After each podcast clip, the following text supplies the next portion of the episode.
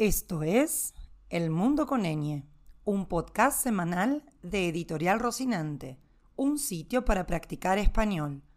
Podés encontrar la transcripción y actividades de este episodio como parte del material incluido en nuestra revista El Mundo con Eñe, especial fin de año en www.rocinante.ar.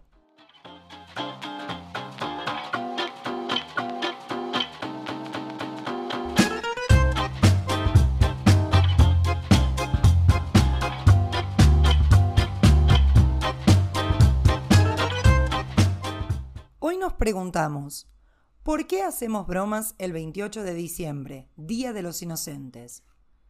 Todos los 28 de diciembre el mundo hispano celebra el Día de los Inocentes, un día destinado al engaño, a las bromas y a los chistes. Contamos mentiras que parecen verdades esperando que la otra persona crea en ellas. Escondemos arañas de plástico para hacer bromas a personas que se asustan creyendo que son de verdad y muchas otras jugarretas más.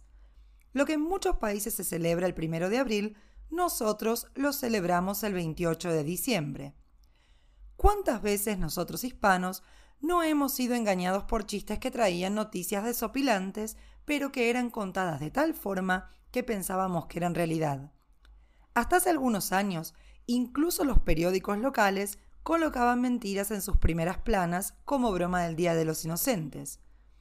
Pero, ¿de dónde viene esta costumbre hispana de reír a costa de los demás en este día en particular? Como muchas celebraciones latinas, esta costumbre tiene su origen en una historia bíblica que terminó fusionándose con costumbres consideradas paganas cuando el cristianismo se transformó en una de las religiones principales del mundo occidental.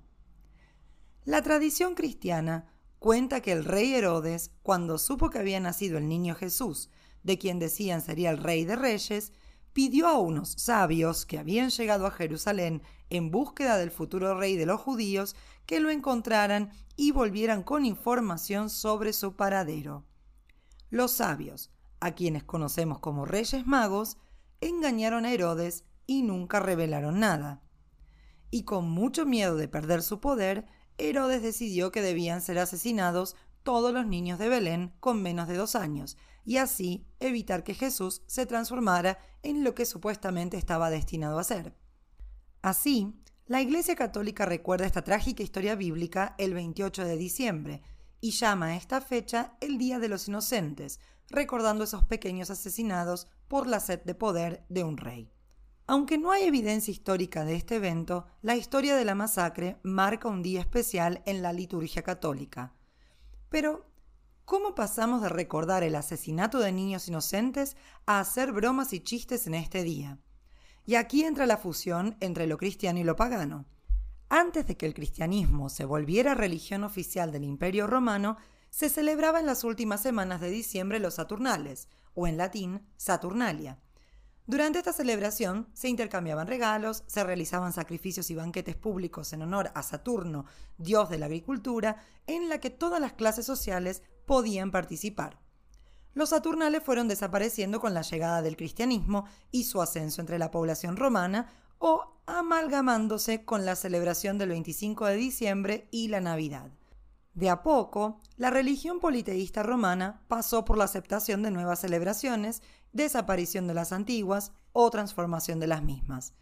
Sin embargo, sabemos que tradiciones de siglos suelen continuar de una forma u otra, y la Saturnalia se vivía de diferentes formas alrededor de lo que había sido el Imperio romano. En la Francia medieval, por ejemplo, se celebraba la fiesta de los locos, en la que los clérigos y sacerdotes se disfrazaban de bufones o de mujeres y entraban en las iglesias.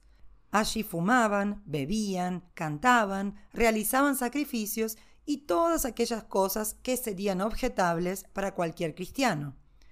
Esta celebración fue condenada tiempo después por los sacrilegios que eran cometidos durante la misma según la fe cristiana. Y así llegamos a la tradición hispana del Día de los Inocentes. A partir de una historia trágica contada en la Biblia y situada un 28 de diciembre por los religiosos, se funden las celebraciones de los Saturnales y sus versiones medievales en la fiesta de los locos. Como la Iglesia siempre vio cuándo era mejor no luchar y sí acoger, los que vivimos en el mundo hispano conocemos este día como el día en que los inocentes no recuerdan a la terrible historia de los niños de Belén, sino a los Saturnales romanos y por eso realizamos bromas, chistes y engaños.